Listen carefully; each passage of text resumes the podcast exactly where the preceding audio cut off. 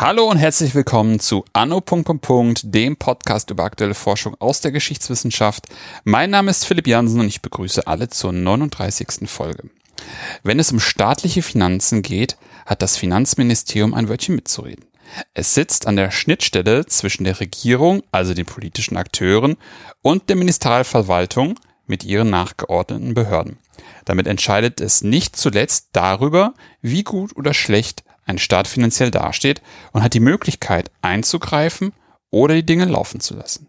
Für die Zeit zwischen 1919 und 1945 hat Stefanie Middendorf zu diesem Komplex geforscht und ist mein heutiger Gast. Hallo. Hallo. Frau Middendorf, bevor wir starten, können Sie sich einmal kurz selbst vorstellen? Ja, das kann ich machen. Also ich heiße Stefanie Mittendorf. Ich bin äh, Historikerin im Moment am Zentrum für zeithistorische Forschung in Potsdam und davor war ich äh, sehr lange an der Universität Halle äh, im Bereich Zeitgeschichte und noch länger davor habe ich an der äh, Uni Freiburg studiert und da wurde ich dann auch promoviert. Aber wie sind Sie denn jetzt zu dem Thema gekommen, über das wir heute sprechen? Ja, das ist, äh, ähm, also es war so, dass ich auf jeden Fall nach meiner Doktorarbeit, äh, die eher so in der Kulturgeschichte war, gerne was ähm, zur Finanzgeschichte machen wollte und ähm, gleichzeitig dieses Angebot kam, dass in diesem Projekt zum Reichsfinanzministerium äh, jemand gesucht würde, der diese Organisation erforscht. Und da bin ich dann eingestiegen. Das klingt ja erstmal spannend. Ähm, wo, wo ich mir jetzt gedacht habe, was wir vielleicht am Anfang machen, dass wir einmal kurz darüber sprechen, dieses Reichsfinanzministerium, wie kam es überhaupt dazu? Und dass wir dann einmal kurz über Haushaltspolitik sprechen. Also wie, was ist das genau? Was müssen wir uns da vorstellen, um dann vielleicht dann weiter zu laufen in Ihrem Projekt? Mhm. Also, was ist Haushaltspolitik?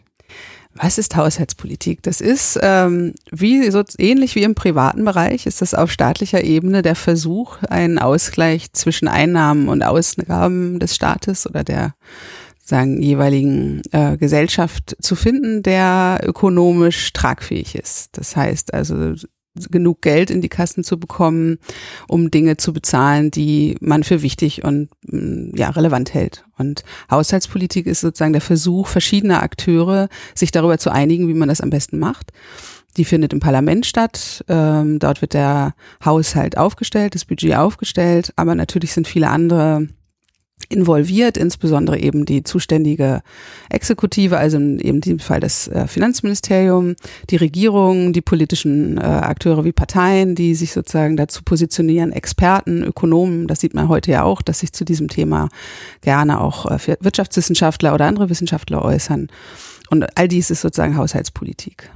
Und am, am Ende kommt äh, ein Haushaltsplan dabei heraus, der für eine gewisse Zeit, äh, ein Jahr oder mehrere Jahre äh, festlegt, wie und wodurch ähm, staatliche Aufgaben finanziert werden sollen. Mhm. Und wie ist es dann 1919 zu diesem Reichsfinanzministerium gekommen und was war davor? Ja, das Reichsfinanzministerium ist in gewisser Weise der Nachfolger des kaiserlichen Reichschatzamtes das aber eben eine sozusagen nur kleine Anbehörde der, der Reichsregierung damals war und das ist eben der große Unterschied, der 1919 ähm, dann beginnt, nicht in einem äh, sozusagen demokratischen Sinne dem Parlament verantwortlich war. Also es gab schon vorher parlamentarische Diskussionen über den Haushalt und auch die Möglichkeit des äh, Parlaments, den abzulehnen, aber sozusagen dieses, was dann ähm, demokratische Aushandlung von äh, Haushaltsplänen bedeutet, dass, äh, dass das ähm, Parlament selbst selbst äh, einen Plan aufstellen kann und aushandeln kann, was da rein soll und das Ministerium letztlich die Instanz ist, die das dann auszuführen hat und sich auch dafür verantworten muss, wie sie das auf, ausführt, in welcher Form, ob sie sich an die Vorgaben gehalten hat. Und das ist sozusagen das Reichsfinanzministerium 1919 und zusätzlich als zweiter wichtiger Bereich kommt eben die reichsweite Steuerpolitik dazu. Also das ist etwas, was es in dieser Form vorher nicht gibt, dass ähm, reichsweit Steuern erhoben werden dürfen. Und das ist eben ein ganz wichtiges Feld, für das das Reichsfinanzministerium seit 1919 eben auch steht. Also man kennt das ja vielleicht die erzbergischen Steuerreform, also diese ganze äh, Form der zentralstaatlichen Steuererhebung, die kommt als Verantwortungsbereich dann dazu. Mhm. Wo wir ja auch, wo ich ja auch schon mit Marc Buggeln über den Spitzensteuersatz gesprochen habe. Das werde ich auch nochmal verlinken für die Leute, die nochmal ein bisschen mehr in dieses Steuerthema äh, eintauchen wollen. Genau. Jetzt sind wir 1919. Erster Weltkrieg war mit enormen Belastungen, würde ich behaupten, für den Haushalt. Dann kommt der Versailler Vertrag noch dazu. War das dann, war die Gründung des Reichsfinanzministeriums davor oder danach? Und, und, und wie schauen Sie sich dann einfach das Ganze an? Also wie ist Ihre Studie angelegt? Genau, also das, die Gründung des Reichsfinanzministeriums fällt ja gewissermaßen in diese Übergangsphase. Also sie äh, ist nach dem Krieg, aber kommt, also dieses Ministerium kommt aus dem, aus dem Krieg. Auch viele der, der, der dort arbeitenden Beamten und Referenten sind sozusagen im Krieg schon dort. Das ist sozusagen die eine, die, die Kriegsfolgenbewältigung, das ist ein großer Punkt. Ähm, das Reich ist hoch verschuldet, es, ist, es gibt materielle Schäden, es gibt soziale, psychische Schäden und für all das wird Geld benötigt. Und dann ist es eben, sind parallel ja die Reparationsverhandlungen und der Versailler Vertrag, die aber eine gewisse Zeit brauchen, bis es eigentlich klar ist, was, welche Summen, um welche Summen geht's und in welcher Form soll das abgegolten werden. Und das zieht sich ja durch die gesamte äh, Weimarer Zeit äh, diese Frage der Reparationshöhe und in welcher Form und bis wann also diese Schuld bezahlt werden muss und ob sie überhaupt äh, auch gesellschaftlich akzeptiert wird. Und äh, das ist etwas, was diese gesamte Weimarer Zeit eben prägt für das Ministerium. Und auch dazu beiträgt, dass ähm, Finanzpolitik für das Reichsfinanzministerium in sehr hohem Maße auch Außenpolitik ist. Also nicht nur Innenpolitik, wie versorgt man die eigene Bevölkerung, was will man intern finanzieren, sondern auch immer so eine Art diplomatische Strategie. Mhm. Dass man dann auch immer nochmal verhandelt, wie muss jetzt was gezahlt werden, um was dann entsprechende Auswirkungen auf den Haushalt hätte und man dann entweder Aufschübe wahrscheinlich organisiert, aber da werden wir wahrscheinlich später nochmal kurz drüber sprechen, wie, wie das Ganze dann ist.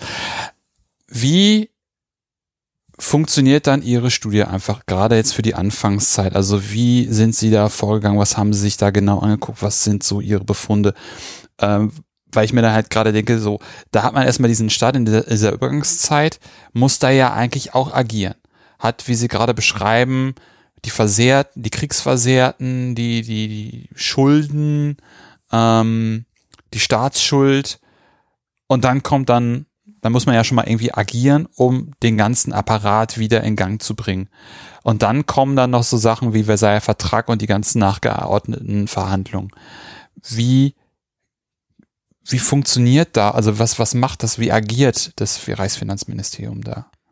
Also ganz interessant ist vielleicht erstmal, dass sich dieses Ministerium erstmal mit Personen versorgen muss. Also erstmal Leute finden, die das überhaupt machen können. Ja. Also sowohl das, was wir gerade gesagt haben, Reparationsfrage, Haushaltsfragen, aber eben auch die Steuerfrage und man äh, verzweifelt rekrutiert, also ausbildet Leute, die das vorher nicht gemacht haben oder aus den früheren Länderverwaltungen Leute ranholt oder Leute, die arbeitslos geworden sind als ehemalige Beamte in besetzten Gebieten. Und aus diesem Konglomerat von Personen eben so eine Beamtenschaft formt.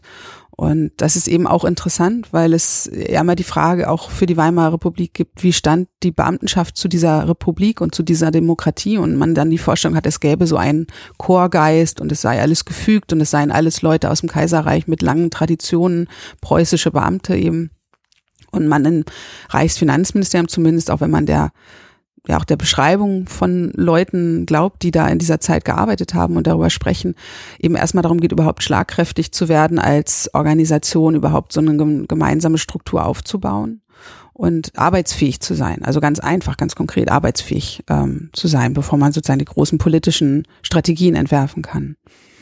Also das vielleicht erstmal für diesen Übergangszeitraum. Mhm.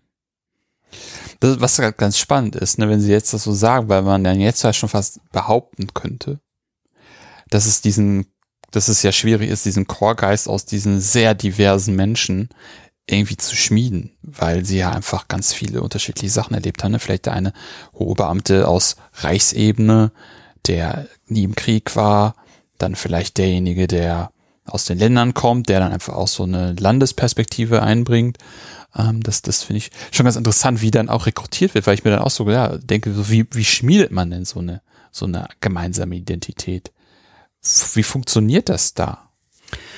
Das ist auch eine Entwicklung. Also einmal ist es natürlich schon, dass es ähm, so generell für die äh, Reichsministerien das Juristenmonopol gibt. Das heißt zumindest bei der höheren Beamtenschaft ist, haben die das gemeinsam, dass sie Jura studiert haben und dass sie da sozusagen bestimmte Sichtweisen mitbringen und das wird auch letztlich aufrechterhalten. Es gibt immer mal wieder Versuche zu sagen, wir brauchen auch ökonomisch ausgebildete Personen und sozusagen zweites Fachwissen das ist bis heute übrigens eine Diskussion im Finanzministerium, äh, ob das und wie viele andere Disziplinen es braucht. Aber das ist zum Beispiel ein verbindendes Element. Mhm. Dann gibt es ähm, Selbstorganisation, also die Gründung von Verbänden, äh, verschiedenen Verbänden, die sich dann auch erstmal wieder zu gemeinsamen Arbeitsstrukturen zusammenzufinden versuchen. Also eine Arbeitsgemeinschaft zum Beispiel der Reichssteuerbeamten gründen, also solche Sachen.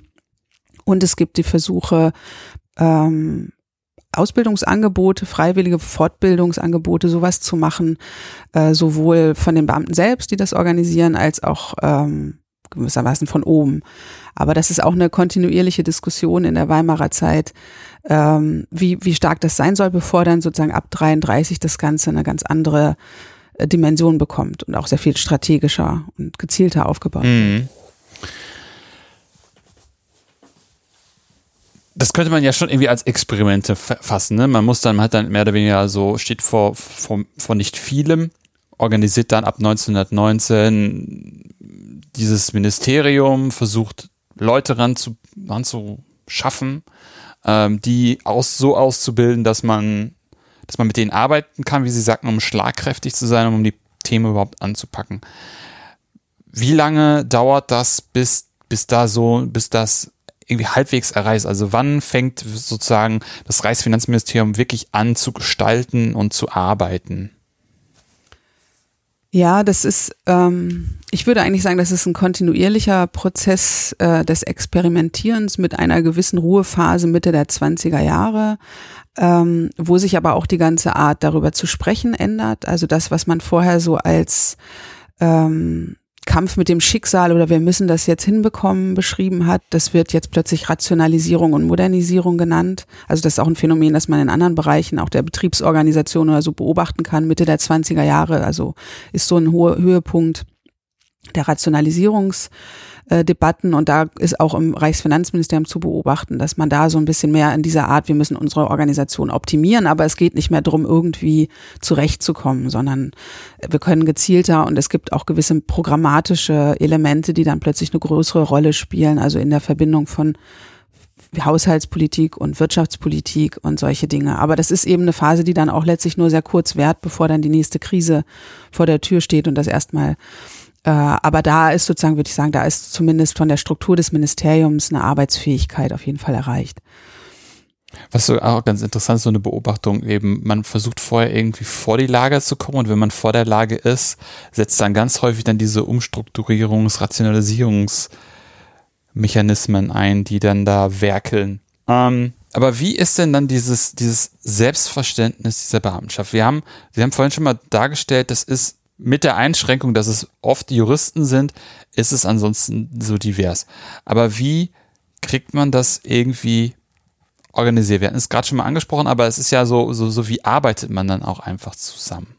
Naja, so, so, so eine Verwaltung hat ja erstmal formale Strukturen, die dieses Zusammenarbeiten erleichtern. Also die Organisation ist, äh, ist strukturiert in Referate, in Zuständigkeiten, in und diese Abteilungen, die variieren auch ein bisschen, je nachdem, was gerade die Aufgabe ist. Also es gibt dann Abteilungen, die neu dazukommen und die dann wieder wegfallen. Also wo dann auch mal eine Zeit lang vielleicht, wenn man äh, das Gefühl hat, man braucht jetzt doch mal einen Blick von außen, dann konzentriert sich das zum Teil in bestimmten Abteilungen, Referate, wo, Referaten, wo dann diese Außenseiter in Anführungszeichen, also Volks, Volkswirte oder sogar Historiker äh, als Beamte sozusagen eine kleine Rolle spielen können. Ansonsten ist das natürlich erstmal die, die formalen Zuständigkeiten, Arbeitswege, Dienstwege, ist natürlich eine Form ähm, äh, Mitgliedschaft in dieser Organisation und, und äh, das Funktionieren dieser Organisation zu garantieren. Und das andere ist natürlich, und so hat man das auch lange diskutiert, die Frage, welche persönliche Überzeugung hat jetzt so ein Beamter, eine Beamtin, äh, wobei es Beamtin braucht man eigentlich kaum zu nennen im Falle des Reichsfinanzministeriums. Aber sozusagen, welche Rolle spielt das, was die politisch denken und welche Rolle spielt zum Beispiel Parteizugehörigkeit? Das habe ich jetzt zum Beispiel nicht systematisch erheben können aus Quellengründen. Aber es gibt schon eine Schlagseite, würde ich sagen, in diesem Ministerium wie in vielen Reichsministerien zu äh, nationalkonservativen, konservativen Positionen. Es gibt auch deutliche Ausnahmen. Mhm. Aber ähm, viel wichtiger ist vielleicht, und das ist eine Debatte, die auch die ganze Weimarer Republik prägt, die Vorstellung, die man da hat, dass es einmal diesen Bereich der privaten Überzeugungen gibt, denen das sozusagen, wo der Staat nichts zu suchen hat, und dem dienstlichen Verhalten. Und äh, das natürlich sozusagen eine, letztlich eine Trennung ist, die schwierig ist, weil es dann eben darum geht, wie weit reicht der Dienst, also wo sind die noch im Dienst und was ist privates Verhalten. Und was ist, das ist also in der Zeit vor allem immer die Frage, äh, ist es schon ein Problem, wenn Beamte der Ministerien die Republik kritisieren oder republikfeindliche Aussagen treffen, also gegen die Weimarer Demokratie zum Beispiel oder den Parlamentarismus sprechen? Oder ist es nur dann relevant, wenn sie jetzt wirklich die Regierung und einzelne Personen verunglimpfen, also quasi dann Verräter nennen oder so? Also das sind so Sachen, ähm, wo man merkt, dass da was gärt und das mhm. wird dann eben in den Krisenphasen, also auch in der Weltwirtschaftskrise dann nochmal akut, weil es sich mit beamtenpolitischen Zielen, also wie viel Gehalt bekommen wir, wird das rechtzeitig ausgezahlt, äh, geht es uns eigentlich immer schlechter, vermischt. Und man dann merkt, diese Trennung, die man da so macht, die Vorstellung, solange die im Dienst republikanisch handeln, ist es egal, wie die sich sonst äh, in, dieser, in dieser Republik finden, äh, aufbricht. Hm. Spannend, wie dann, wie dann das dann doch irgendwie, wie dann so dieser, dieser Schieber so, was ist privat und was ist dienstlich, dann doch schiebt, wenn es sozusagen ans eigene Gehalt dann irgendwie geht. Weil es dann ja dann doch ins Private, ins Existenzielle des Individuums dann auch geht, ne? Also wie, wie was wo. Und da dann doch auch diese, das Politische dann so durchbricht. Ja, ja, auf jeden Fall. Weil, weil vielleicht der, der Grund für die Situation im System gesehen wird das ja. Und dann bricht dann die Kaskade aus den Menschen so raus. Das ist doch alles hier Verräter und so. Ähm, aber was ist denn jetzt dann auch der, der, der Dreh- und Angelpunkt Ihrer, Ihrer Studie? Ähm, schauen Sie sich dann auch an, wie, wie, wie Wirtschaft, wie, wie, wie Haushaltspolitik dann, oder haben Sie sich das auch angeschaut, wie, wie das, wie das mit diesen Menschen dann funktioniert? Oder was haben sie da so gemacht? Wie sind so die Befunde, wenn man dann versucht, das so ein bisschen zu periodisieren? Die Anfangsphase, die kurze Ruhe-Rationalisierungsphase und dann sozusagen 29 fortfolgende, sozusagen die nächste Krise, bis dann 33 dann die nächste, die nächste Zäsur stattfindet. Also dazu muss man vielleicht noch sagen, dass das Projekt sozusagen zwei Punkte ja hatten 1919, also die Frage, wie kommt aus dem Krieg so eine Struktur zustande und die andere 1933 bzw. 1945, also ähm, der Übergang von der Demokratie in die Diktatur. Ja. Und das war eigentlich sozusagen mein eigentliches Erkenntnisinteresse war zu verstehen, äh, wie sozusagen welche Rolle spielt dieses Ressort für diesen Übergang mhm. und auch dann in der Diktatur. Und als ich, also ich eigentlich habe ich gedacht, ich schreibe eine Studie, die vielleicht 1930 einsetzt und 1945 endet. Und habe dann gemerkt, nein, um das zu verstehen, braucht man diese ganze Zeit davor und diese Phasen, die Sie gerade angesprochen haben. Die, ähm, das haben Sie ja gerade schon angedeutet, es gibt so eine erste Phase, die ist eher experimentell, die ist noch vom Krieg geprägt. Dann gibt es so eine gewisse ähm, Stabilisierungs-, Rationalisierungsphase und dann einen Zeitraum, ähm, den man eigentlich auch nochmal unterteilen könnte, der von der Weltwirtschaftskrise in den nächsten Krieg führt. Und ähm, das Beispiel des Ministeriums und der Haushaltspolitik ist für diese Übergänge vielleicht deswegen besonders spannend, weil das ein ein Politikfeld ist und damit auch ein Ressort, das eigentlich trotz dieser Phasen nie so richtig zur Ruhe kommt und immer so an der, an der, am Defizit entlang schrammt und an der, an den leeren Kassen und, ähm, und gleichzeitig schon versucht, auch Dinge aufzubauen und auch Dinge aufbaut, die bis heute zum Beispiel, was die Haushaltsordnung, wie macht man überhaupt einen Haushalt, was gehört dazu, dass der transparent ist. Und das sind alles Dinge, die in dieser Zeit auch entstehen. Und gleichzeitig gibt es eben diesen diesen Krisenmodus. Und dabei werden eben Dinge ausprobiert, auch rechtliche Grenzen ausgetestet. Es gibt, das wissen ja vielleicht viele, diese Notverordnungspolitik, die gerade im Bereich der Reichsfinanzen ausprobiert wird. Ähm, und das ist sozusagen eine dynamische Haltung dazu, wie man Haushaltspolitik macht und äh, die dann eben auch hilft, die Diktatur letztlich aufzubauen und zu finanzieren, weil das genau dieser dynamische Modus ist, in dem man da dann auch äh, ab 33 bis in den nächsten Krieg hinein weiterarbeitet und eigentlich auch nie, das ist meine These, auch die Beamtenschaft nie so ganz aus dem Krieg rauskommt in dieser Phase, in ihrer Haltung dazu, wie Politik gemacht wird und wie Verwaltung funktioniert. Mhm. Ich hatte es ja in meinem Intro gesagt, dass wir, dass, dass das manchmal so ein Laufen lassen gibt und dann dieses Eingreifen. Wie, wie funktionieren diese beiden, wenn es noch andere gibt, auch die Mechanismen? Also wann wird in dieser, sag ich mal, Zwischenkriegszeit, die ja wiederum dann auch nochmal fragmentiert ist in verschiedene äh, Episoden oder Episödchen, wann lässt man laufen und wann steuert man dagegen? Beispielsweise auch über die Notverordnung. Mhm.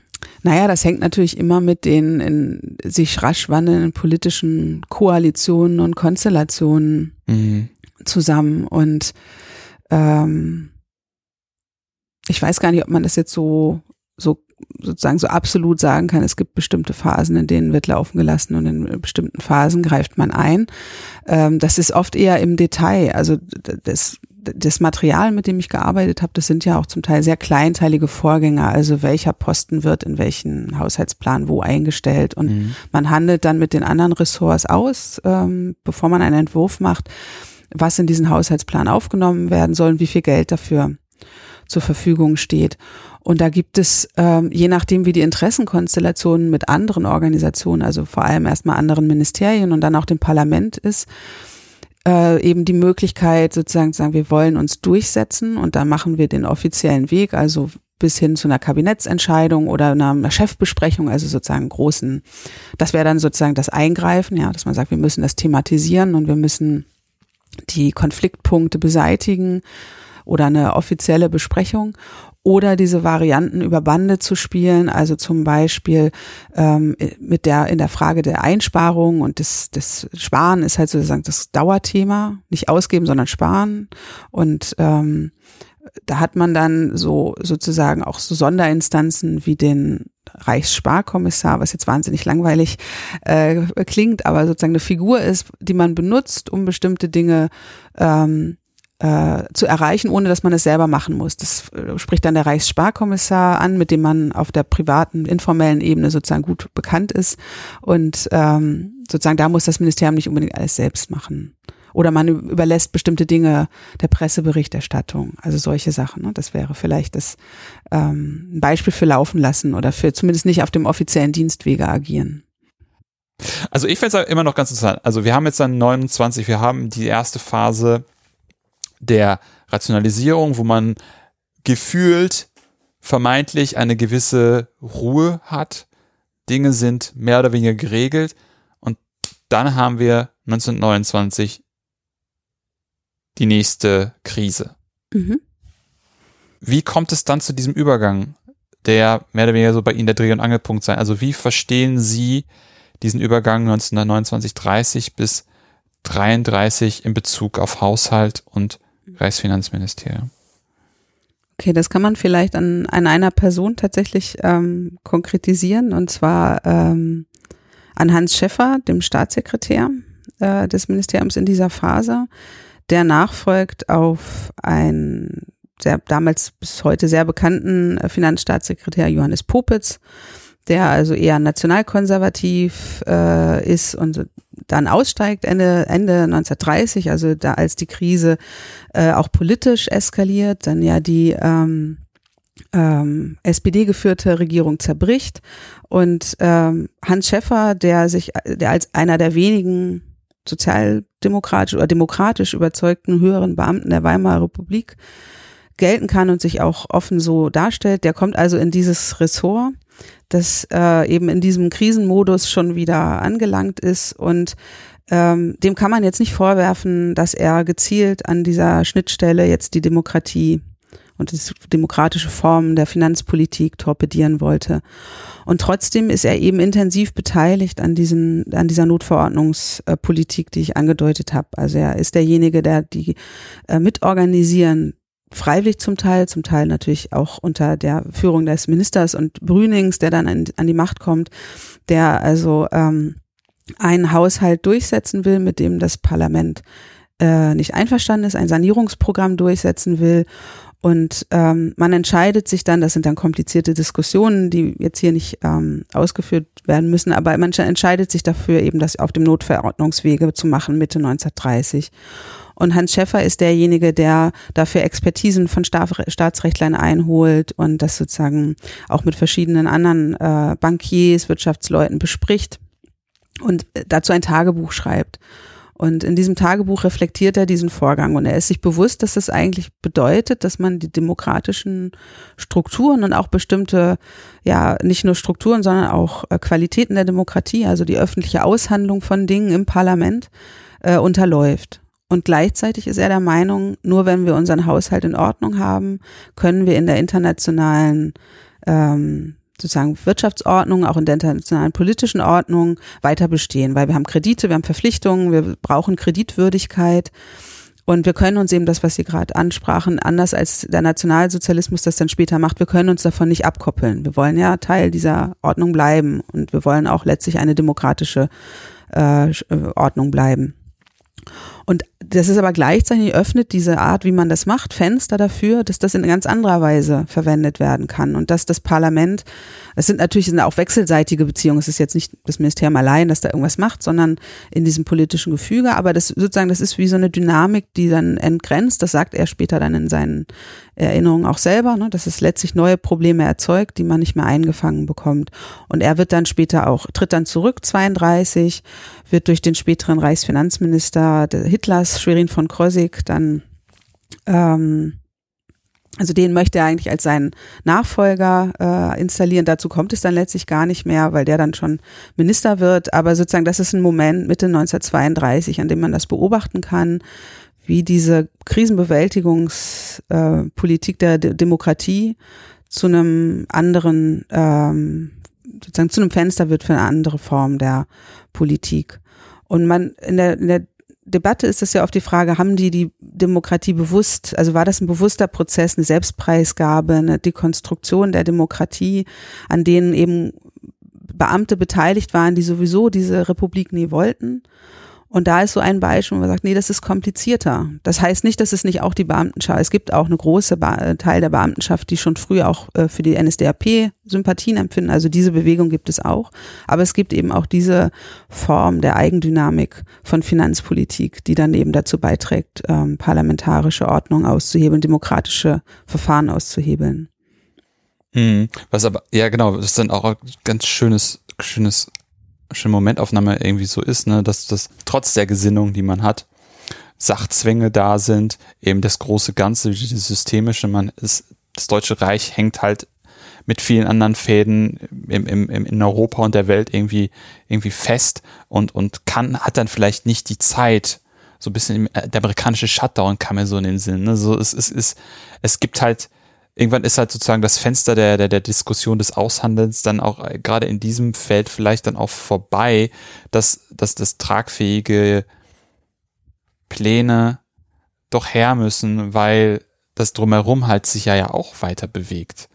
Das fand ich ganz interessant. Eben schafft dann aber leider, so wie er das dann halt macht, äh, ein Präzedenzfall, ne, der dann, wie Sie sagen, dann auch gerade dann weiteren Verlauf dann zur Entgrenzung führt und dann vielleicht dann auch als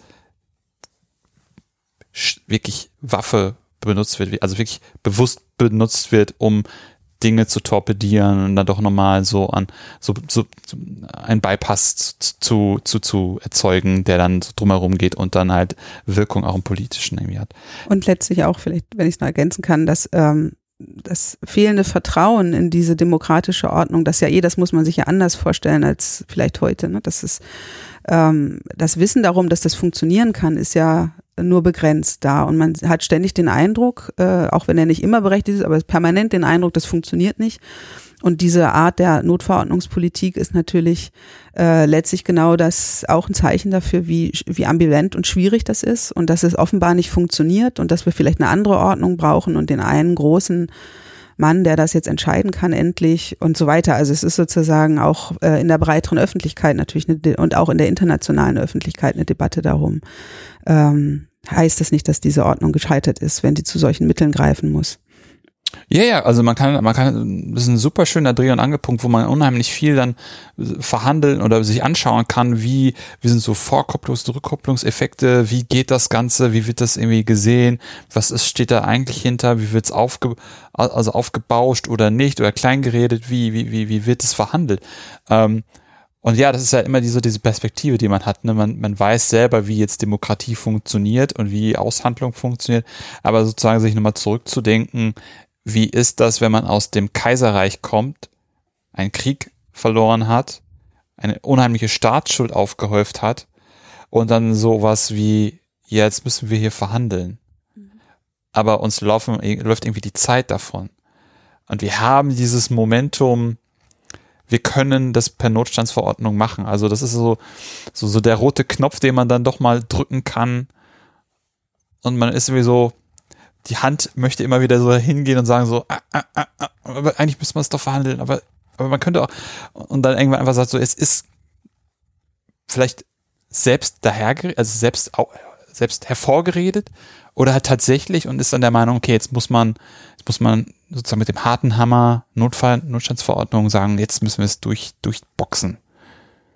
Das ist total, also ich finde es total interessant. Das Interessante ist vielleicht auch, wie kurztaktig man das auch erzählen muss, um es zu verstehen. Also, dass sich innerhalb von Wochen und Monaten auch die Bedeutung, die solche Maßnahmen haben, ändern kann. Also die politische Bedeutung, weil sie plötzlich andere Resonanzräume haben, weil dann, also nach dieser, äh, mit dieser Notverordnung 1930 wird ja auch das, der Reichstag aufgelöst, neu gewählt. Danach ist die Wahl, in der die Nationalsozialisten eben große Zugewinne haben und zu einer politischen Kraft werden und eben auch anfangen, natürlich die, die Regeln, die man für diese Notverordnung, die hat man durchaus noch im, im Gespräch mit dem Parlament. Ähm, also nicht im offiziellen, im Plenum sozusagen, das hat man dann unterbunden an einem bestimmten Punkt, aber in, informell, in den Ausschüssen, in diesen ganzen Netzwerken, die auch heute Parlamentarismus ausmachen, genau, ja. äh, ausgehandelt gehabt. Aber da kommt eine neue Kraft rein, die diese Regeln auch gezielt torpediert, die sich daran nicht hält, die damit, äh, die, die, die kennt, aber die unterläuft. Und das ist sozusagen ein Punkt, der dann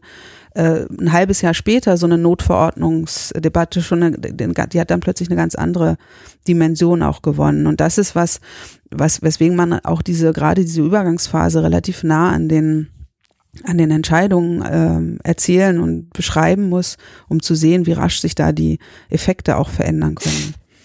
Genau, das, das, das meinte ich, das meinte ich vorhin auch, das ist, das ist das auch mal aus, aus meinem Verständnis schon, ohne dass ich jetzt äh, ihre, ihre Studie gemacht habe, auch schon die Idee hatte, dass einfach durch, allein durch diese Regierungswechsel, die ja immer so, die ja wirklich dann noch Kurswechsel in den Rahmen, die sie leisten konnten, hervorgebracht haben, die dann ja einfach eben, wie Sie es gerade sagen, bei der Notstandsverordnung, eine unheimliche Dynamik lostreten können von der erste Präzedenzfall, wir haben ganz viele Experten, die uns noch beraten zu, wir machen es einfach. Das ist so Modus operandi, den wir jetzt irgendwie fahren und wir machen es nach vorne hin vielleicht aus dem Grund, nach hinten hin vielleicht aus dem Grund, um Demokratie zu destabilisieren oder einfach nur unseren Willen durchzusetzen, weil wir jetzt als Newcomer von rechts sagen, wir bringen jetzt wirklich die richtige Kehrtwende. Das finde ich enorm spannend. Also so. Also vielleicht wichtig ist auch noch, dass, wenn man sich das anguckt, wie die über diese Probleme sprechen, dass die, Begriffe und die Konzepte von Demokratie eben noch viel umstrittener und unklarer vielleicht sind, als wir uns das heute mit sozusagen der bundesrepublikanischen parlamentarischen Ordnung im Kopf, die sozusagen den Kern und die Verfassung, die die beiden Kernbereiche vielleicht von Demokratie für uns sind, ist es damals so ein Begriffsfeld, in dem sehr unterschiedliche Leute behaupten könnten, sie wären jetzt Demokraten. Also selbst Adolf Hitler behauptet ja dann am Ende, er sei ähm, sozusagen der eigentliche Fürsprecher des Volkes. Und diese, das ist sozusagen ein Terrain, auf dem auch ständig noch darüber diskutiert wird, braucht es eigentlich einen Parlamentarismus für Demokratie? Können wir das nicht auch ohne machen? Und wie muss der dann nach, also, und das ist nicht, das ist auch eine sehr international durchaus äh, ausgerichtete Debatte, also wo man sich anguckt, wie funktioniert das in Großbritannien, wie funktioniert das in Frankreich ähm, oder in England und in Frankreich, also wie, wie können wir uns da eigentlich nach den Vorbildern, wo das ja schon länger klappt, orientieren und auf, auf sozusagen die deutsche Situation anwenden? Und das ist so ein, äh, das ist manchmal irritierend, diskutieren, was dann noch unter demokratische Ordnung gefasst wird oder was auch als Diktatur verstanden wird. Also das sind beides Begriffe, die auch von sehr unterschiedlichen äh, politischen Lagern verwendet werden. Und zum Teil eben, was Diktatur angeht, man die Vorstellung hat, man kann durchaus eine Demokratie besitzen, in der bestimmte diktatorische Verfahrensweisen angewandt werden. Und das ist gerade in der Finanzpolitik eben eine, eine Tradition, die sich durch diese Zeit zieht und die man um 1930 herum dann sozusagen sieht, wie sie ähm, wie sie plötzlich strukturbildend wird und ein ganz anderes System hervorbringt mit der NS-Diktatur dann. Mhm. Ja, und das, das finde ich so, so, so, spannend, weil ich mir die ganze Zeit denke, so, boah, wie, wie cool wäre das einfach, wenn man am Ende so einer Studie einfach nochmal wirklich O-Tonquellen einfach mal so als Beispiel anheftet, um einfach mal so mal dem, dem Leser wirklich mal ein ganz klares Beispiel oder Beispiele zu geben, wie da drüber gesprochen wird, um, um einfach auch mal wirklich so den Zeitgeist irgendwie mal eine Idee nur davon zu bekommen. Ich glaube, das ist schon schwierig, eine Idee davon zu bekommen, wie divers das einfach ist, wenn man da ein neues Feld hat, mit Diktatur auf der einen Seite, Demokratie auf der anderen Seite und irgendwo im Hinterkopf auch noch was mit Kaiserreich zu tun hat, was ja auch prägend und leitlinienartig irgendwie das Leben bestimmt. Und dann, dann, dann, dann wird das eine, sind die einen Akteure, die dann den, den Begriff Diktatur füllen. Und das ist aber aus unserem heutigen Verständnis eigentlich was ganz anderes, aber sozusagen wie einfach zu der Zeit Sachen verhandelt werden, stelle ich mir so unheimlich spannend vor, wie das so wäre, um einfach mal wirklich zu, zu zeigen, ja, wie, um, um auch dem, dem Leser etwas zu helfen, wenn man jetzt an ein breites Publikum denkt, wie womit man sich selber als Historiker und Historiker, als Forschende auseinandersetzt, da nochmal so zurückzuspiegeln, so, damit habe ich mich auseinandersetzt. Das, sind, das ist dieses krasse, noch alles in der Schwebe Thema, wo irgendwie nichts klar ist und ich klamüser mir da heraus, wie jetzt, wie jetzt der Mensch wirklich dazu verordnet ist oder wie der dazu verordnet ist, wie das verhandelt wird, wie dann, wie Sie sagen, eine Demokra ein, ein demokratisches Ministerium dann doch diktatorische Elemente hat, um dann manchmal zu sagen, so Handbremse hier, Gas da und dann doch noch auch Wege des, des, der, der, der Ministerial Kommunikation haben, wo man dann sagt, ja, okay, wir machen mal kurz die Gruppenbesprechung hier, das äh, Amtsleitergespräch da, das Referenten, das Referentenmeeting dort und dann werden da so Sachen angeschoben, abgebremst, wegdelegiert, hindelegiert, nach oben. Das, das finde ich enorm interessant. Also das, das, das, das wird bei Ihnen auch total klar, wie, wie komplex das Ganze irgendwie ist und wie schnell getaktet dann so das dann abläuft, finde ich, finde ich sehr interessant. Und vielleicht interessant auch noch, weil Sie es gerade erwähnen, so dieser Wunsch, O-Töne zu haben. Das Problem bei Ministerial Ministerialverwaltung ist ja, dass die beteiligten Akteure eben nicht dazu neigen, übermäßig viele Selbstzeugnisse oder größere äh, Ausarbeitungen zu hinterlassen. Das heißt, so jemand wie Hans Schäffer oder äh, andere Beamte, die zumindest Nachlässe gemacht haben oder irgendwann äh, möglichst für uns Historikerinnen natürlich immer wichtig, möglichst zeitnah und nicht 30 Jahre später produzierte Sachen zu haben, die sowas, weil sonst haben wir ja erstmal nur die Akten und die äh, Produkte, die aus diesen Vorgängen entstehen.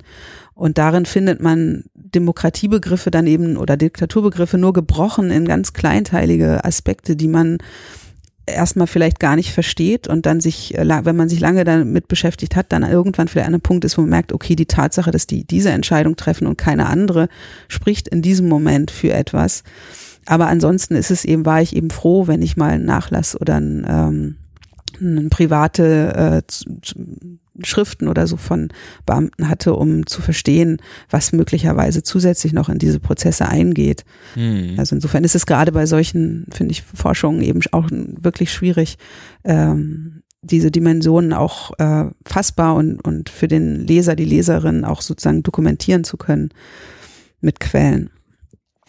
Ja, das ist das, das stelle mir schwierig, echt schwierig vor, vor allem, weil man dann teilweise dann ja auch so, so, so Leute dezidiert Tagebücher geschrieben haben, also Goebbels fällt mir zum Beispiel irgendwie ein, so ganz klar, das wird dann später auch veröffentlicht. Und dann genau. ist es ja wiederum dann auch unter einer ganz anderen Ägide, ähm, wird das dann ja formuliert mit einer ganz anderen Richtung, was wird dort niedergeschrieben.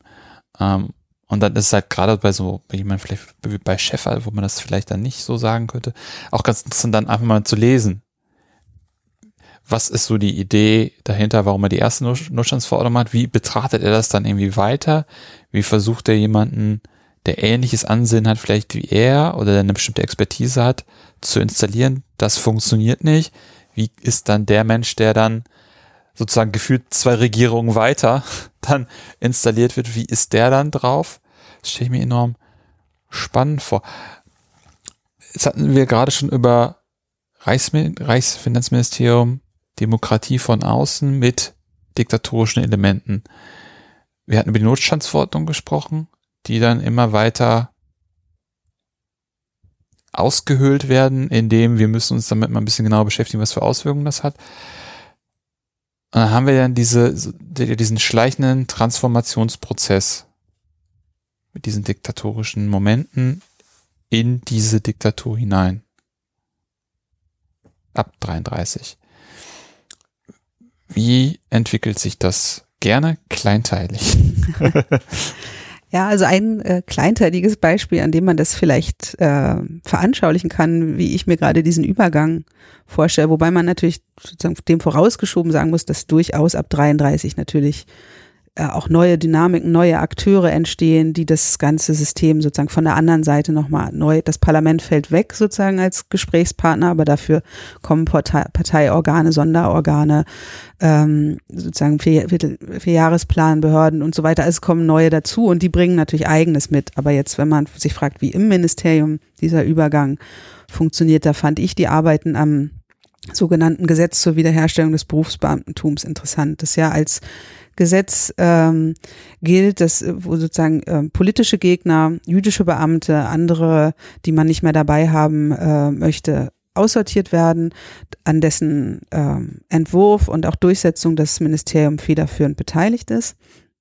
Und es ist eben in der Forschung lange so erzählt worden, dass das Finanzministerium wie andere klassische Ressorts dafür gesorgt hatte, hätte, dass das eben sozusagen nicht noch schlimmer, also dass es gewissermaßen in diese gesetzlichen Regelungen und durch diese gesetzliche Regelung Ordnung gestiftet habe und ja. das versucht habe, habe abzumildern im Sinne eines klassischen Fachressorts.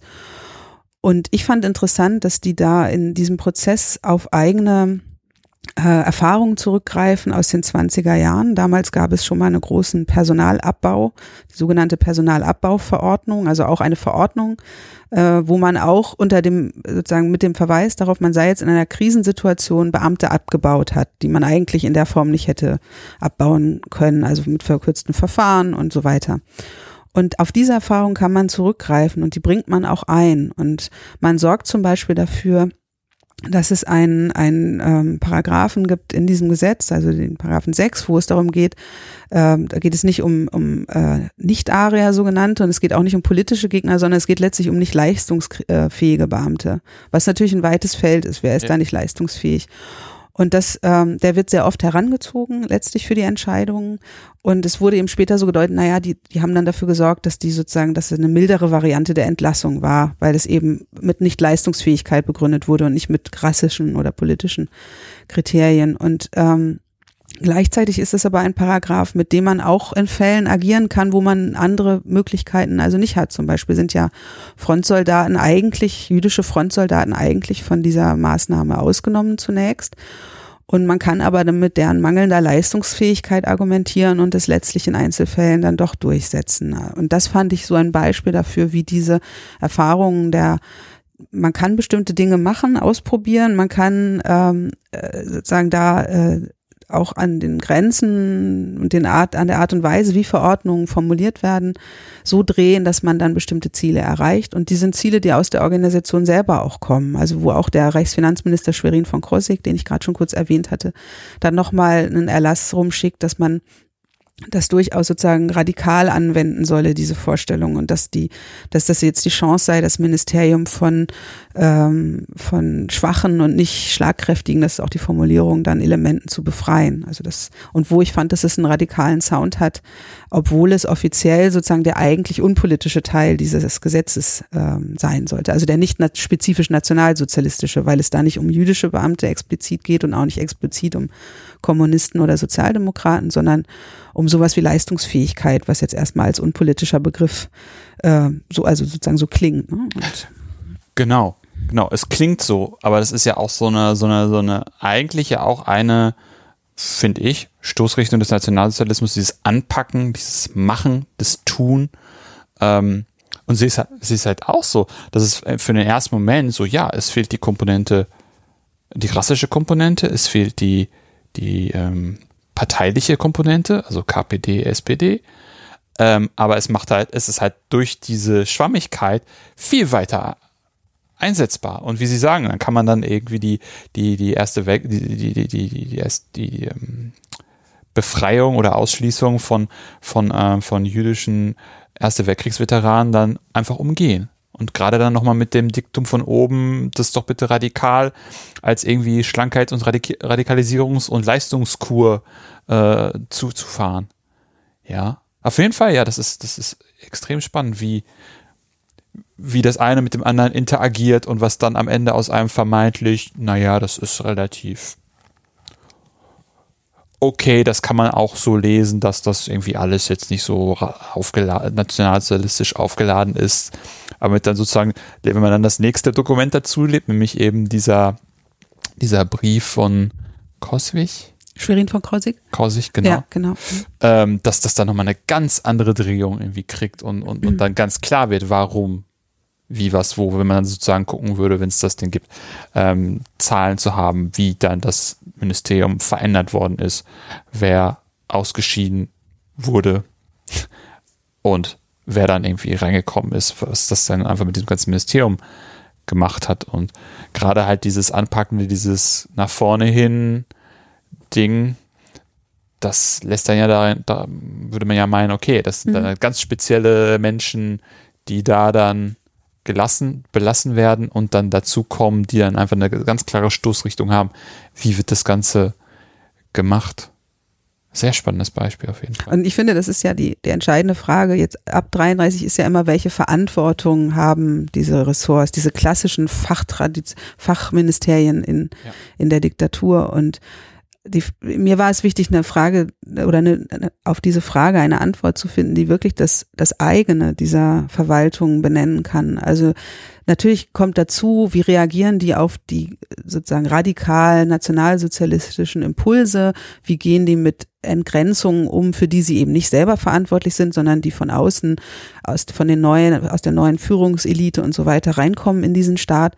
Aber es gibt eben auch einen Eigenanteil, den die mitbringen. Und das ist nicht was, was ab 33 passiert, wo die dann plötzlich gezwungen werden, bestimmte Dinge zu machen, sondern wo es eine Erfahrung gibt. Und die hat dann eben doch damit zu tun, dass diese Zeit ab 1919 bis in den Nationalsozialismus hinein meines Erachtens eine Zeit ist, wo die mental nie ganz aus dem Krieg rauskommen. Aus, und, und Krieg bedeutet auch Ausnahmezustand, bedeutet Sonderlösungen, außerordentliche Verfahren, sozusagen dieser ganze, ähm, diese ganze Haltung, man sei in so einer ähm, besonderen Situation, dass man auch ähm, zu außergewöhnlichen Maßnahmen greift und die Kriegsrhetorik, die Kampfrhetorik, die sie oft auch in den Selbstbeschreibungen von Beamten findet, äh, dass man im Kampf für oder gegen irgendetwas sei und dass das Dinge sind, die diese Ministerien mitbringen und nicht die, wofür sie jetzt sozusagen nicht erst 1933 brauchen, um mit solchen Herausforderungen konfrontiert zu werden oder mit solchen Vorstellungen davon, wie ein Staat funktioniert. Ja, und dann vor allem auch durch diesen, durch diesen äh, gedanklichen Kriegszustand dann auch einfach eine Expertise aufbauen, wie Sie es gerade beschrieben haben mit der Schrumpfung des Ministeriums, die dann wiederum, wo man ja auch sagen könnte, ja, ihr habt die Expertise, aber ihr hättet die ja nicht einbringen müssen. Mhm. Aber sich dann einbringen und dann vielleicht auch so eine Art von fast Federführung haben, dadurch, dass sie, dass sie diese Expertise haben, dass sie auch diesen Mindset haben, so ja, es ist notwendig, es braucht das in der Stunde des Kampfes gegen dieses oder jenes. Also das kann ich, habe ich direkt irgendwie diese Rhetorik auch im Ohr, wie, wie dann, wie dann irgendwie so, so dieses, ja, es muss und deswegen harte Linie. Finde ich, ja, es ist, ja, und da wird dann auch klar, warum sie sagen, okay, 33 als Startpunkt meiner Studie muss ich ad acta legen. Ich musste viel weiter nach vorne gehen, um überhaupt wirklich das Ganze, dieses, diese, dieses ganze sich bilden, reiben, erfahren, Aufbau von Wissen irgendwie in den, in den Blick zu kriegen, der dann sozusagen irgendwie herausbricht, der, der, der stattfindet, der dazu führt, dass das Ministerium aktiv wird. Das finde ich auf jeden Fall, das finde ich auch so das, das Spannende eigentlich immer, wenn, wenn man dann als Historiker dann guckt, Standpunkt jetzt auch historisch betrachtet, dann doch mal zu, sozusagen zu reverse engineeren, wo kommt das irgendwie her?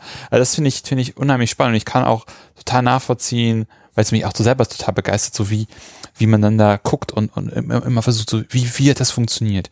Was hat der Akteur jetzt irgendwie gemacht? Was hat der Akteur gemacht? Wo kommt der irgendwie her? Okay, wie, wie, wie bilden sich vielleicht clandestine Gruppen, die, die immer wieder so als Taskforce nach vorne geschoben werden, so, arbeitet das mal raus. Ihr habt doch da schon irgendwie Erfahrungen gemacht. Ihr habt doch letztens irgendwie, habt ihr doch dieses Papier da geschrieben. Das haben wir hier und das hat doch gut funktioniert. Geht das jetzt auch? Kann ich das Problem ist nur leider beim, äh, gerade beim Reichsfinanzministerium, äh, dass die, und das hat mich auch total überrascht, ähm, dass die eben solche, solche sozusagen strategische Papiere, Memoranden, Denkschriften, was man sich so vorstellt, ne? wo man denkt, mhm. da muss jetzt einer mal was schreiben und da steht drin, so und so wollen wir das machen. Das ist die absolute Ausnahme. Und Spannend.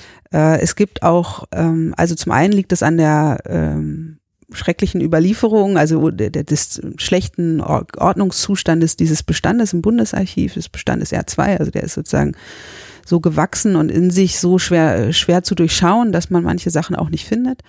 Und es gibt zum Beispiel keine wirklich geschlossene Überlieferung von Ministerbüro und Staatssekretärbüro. Also da gibt es einige kleinere Sachen, aber es ist sozusagen gemessen an dem, was man denkt, was da alles so passiert sein muss. Oder dass so ein, dass man sich vorstellt, so ein Ressort hat ja auch eine strategische Abteilung vielleicht.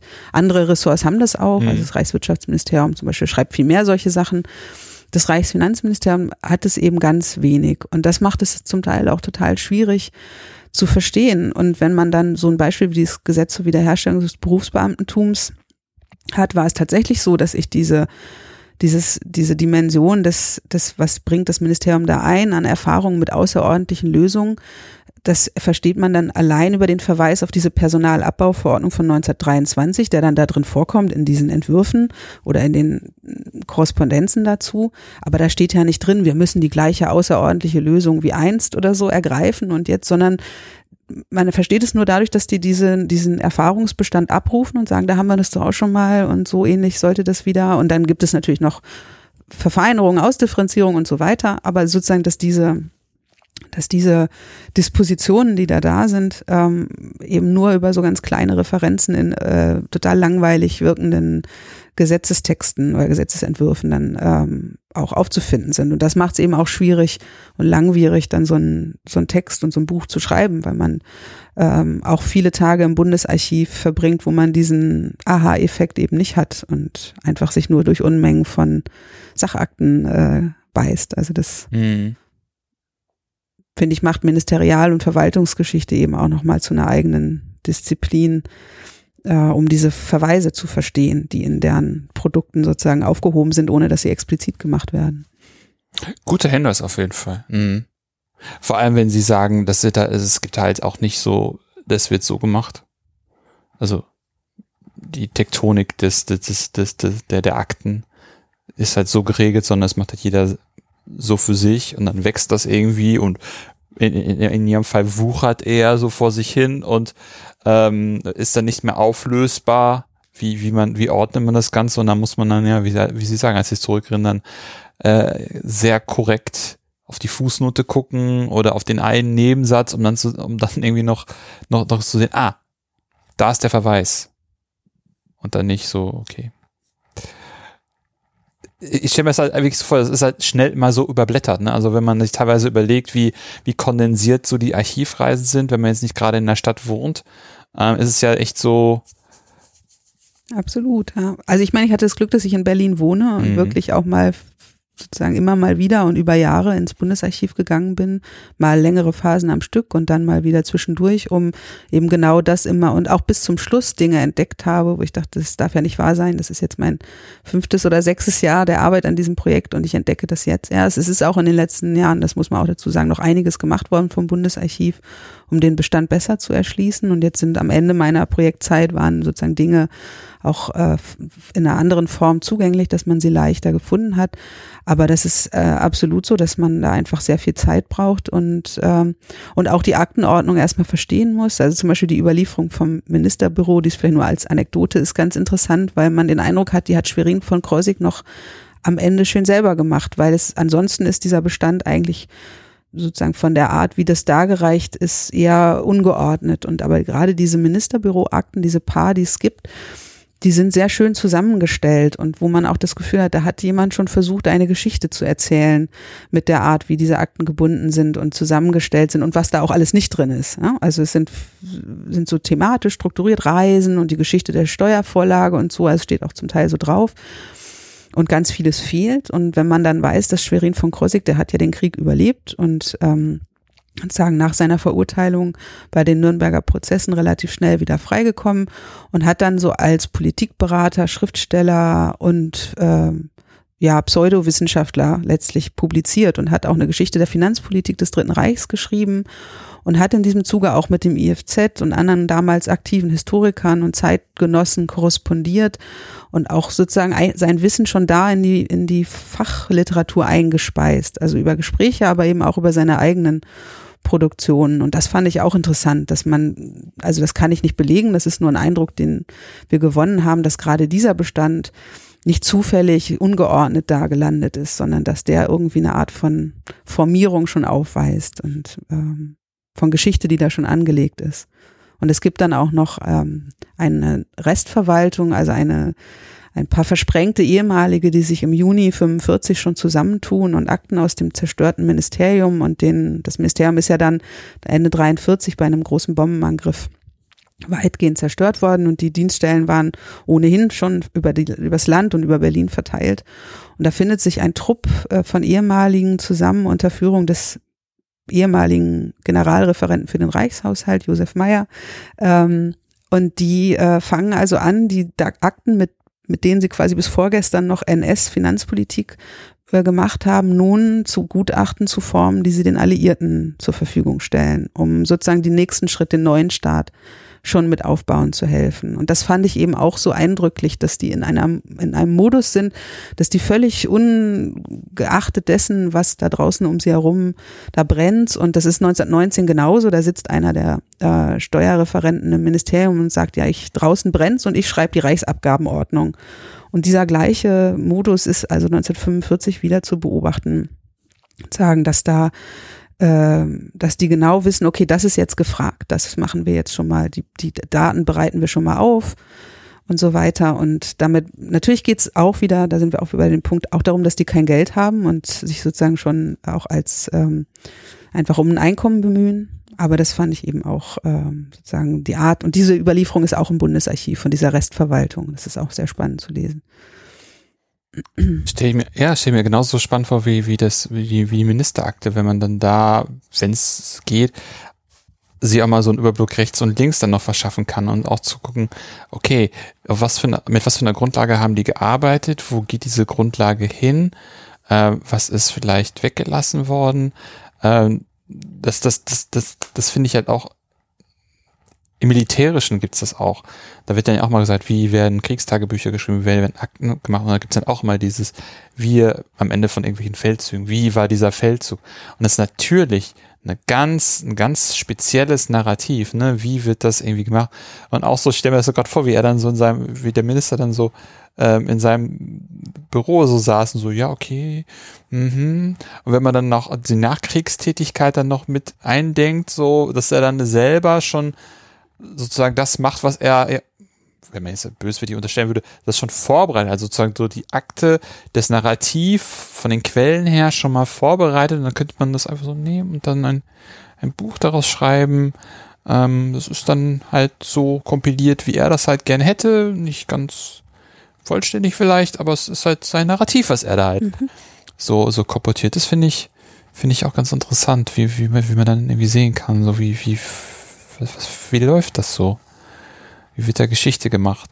Abgesehen davon, dass dann halt irgendwelche kompilierten Geschichten, die Problematik von Umgang mit memoirartiger Literatur umgegangen wird, ja auch ein großes Problem bei den ganzen mhm. Wehrmachtsgenerälen. Mhm. Wie findet das dann Eingang in die Historiografie, also in die Geschichtsschreibung? Ähm, wann finden da Brüche, Umdenken statt? Ähm, wann wird nochmal in die Quellen reingeguckt, um nochmal zu verifizieren, falsifizieren? Stimmt das auch alles?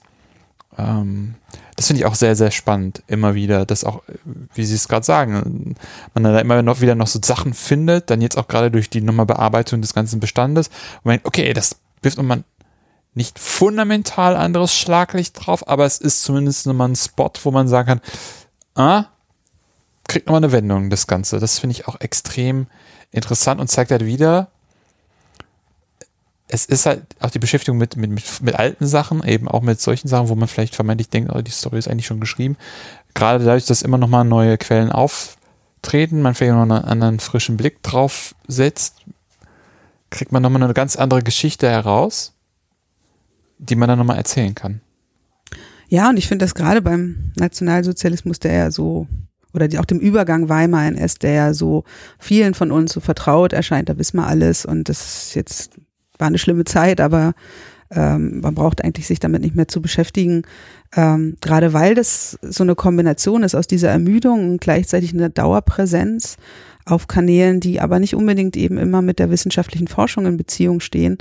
Ähm, ganz wichtig, da eben auch immer wieder nach Fragen zu suchen, die das aufbrechen, diese uns sozusagen so eingeübten Vorstellungen davon, wie NS-Geschichte funktioniert und was da sozusagen, wonach man da fragt und wonach man nicht fragt und was man darüber, also ich finde, das ist eigentlich gerade in dem Bereich ähm, da wissen wir empirisch, irgendwie gibt es viele Informationen, aber was die Frage nach der Bedeutung, nach der historischen Bedeutung, also jetzt nicht der moralischen oder politischen, sondern historischen Bedeutung dieser Zeit bis 45 angeht, ist da noch viel Potenzial, auch für Fragen. Und das war jetzt mir auch so ein Anliegen, die potenziell dazu geeignet sind, auch mit anderen ähm, Ländern, Gesellschaften verglichen werden zu können. Also die Frage, welch, was macht ein Krieg mit der Verwaltung und ähm, dann über die Verwaltung auch mit einer politischen Ordnung. Und warum gelingt es in anderen Ländern aus dem ähnlichen Zustand, also da kann man durchaus auch im Bereich der Finanzpolitik Vergleiche sehen, äh, trotzdem eine stabilere Ordnung aufrechtzuerhalten. Also das sind so Sachen, mhm. wo ich mhm. denke, da kann man auch noch ganz viel Neues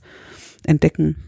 Ja, auf jeden Fall. Das, das, das war nochmal eine schöne, schöne Zusammenfassung über die schmalen, ausgetretenen Pfade, die rechts und links noch unheimliche Weiten haben für viele, viele, viele spannende Fragen, die man vielleicht auch mal zusammendenken kann mit anderen.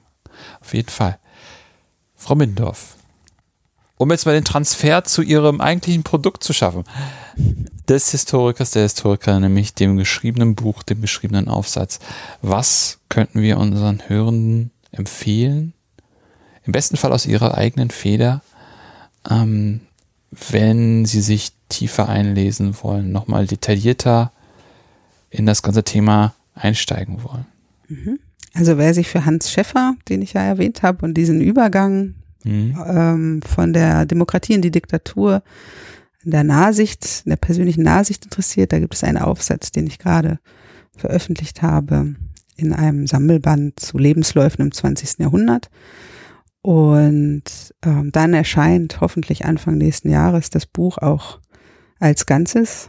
Ähm, also Ihre Habilitation. Meine Habilitation, genau. ähm, so Gott will und äh, alles läuft, wird das dann da sein. Und ähm, dann gibt es schon noch andere Texte, die ich geschrieben habe, die sich ähm, eher mit der finanzhistorischen Seite beschäftigen, immer in dem Versuch, aber auch längere Linien zu ziehen. Und die kann man, wenn man möchte, auch auf meiner Homepage im ZZF oder woanders nochmal schauen, was, wo, wo, wo die erschienen sind. Aber Mhm. Ja, das ist super. Ich glaube, ich würde, ich würde so eine kleine Zusammenstellung bei mir auf der Webseite machen, dass wir die in die Shownotes packen können. Dann äh, haben wir dafür einmal so kurz kompakt. Und dann können im Zweifelsfall die Hörenden ja bei Ihnen auf der Webseite mal, mal gucken, falls Sie noch mehrere Artikel äh, noch dazu lesen wollen. Hätten Sie auch eine Gastempfehlung für mich? Eine Gastempfehlung, ja. Ähm, also einmal für den Bereich der Finanzgeschichte, aber jetzt nicht RNS-Geschichte, sondern wie kann man moderne Finanzgeschichte schreiben, die auch Leute lesen möchten, die nicht, die nicht sozusagen nur danach dem Ökonomischen vielleicht suchen, wird mir Misha Suter einfallen aus Basel. Oder Sie hatten erwähnt, dass Sie gerne mal die Zeitgeschichte auch verlassen. Ja, das hatte ich gesagt, ja. Ich weiß nicht, ob es stimmt. Doch, doch, das stimmt. Sie haben richtig gehört. Da fiele mir Eva Brugger ein, Ja. die zur Finanz- und Wirtschafts- Wirtschaftsgeschichte der frühen Neuzeit arbeitet, Oh, schön. über die Materialität von Ökonomie. ja. Und ja, das wären jetzt so zwei ad hoc. Ja, das reicht. Gut. Vielen Dank. Das Gerne. klingt beides sehr, sehr spannend. Ja, vielen Dank auch für, auf jeden Fall für Ihre Zeit. Ich fand das dann noch ein sehr spannendes Metagespräch über Geschichtswissenschaft, was ich echt wichtig und gut fand. Das hat mir sehr gefallen. Auch gerade diese Übergangsphase 1930 fand ich sehr, sehr schön, sehr, sehr interessant. Wieder viel dazugelernt. Das hat mir echt Spaß gemacht. Vielen herzlichen Dank dafür. Gerne. Ja, Gefreut. mich auch. und das war's für heute auch bei Anno. Punkt, Punkt, Punkt. Wenn es euch gefallen hat, empfehlt den Podcast gerne weiter. Ihr könnt übrigens über Spotify, iTunes oder eine Podcast-App eurer Wahl den Podcast abonnieren und hören. Wenn ihr den Podcast auch unterstützen wollt, findet ihr auf der Webseite einen Spendenbutton zu PayPal. Wenn ihr selber forscht und über euer Projekt sprechen wollt, kontaktiert mich einfach per Mail oder Twitter. Ansonsten hören wir uns bald wieder. In diesem Sinne, auf bald und tschüss.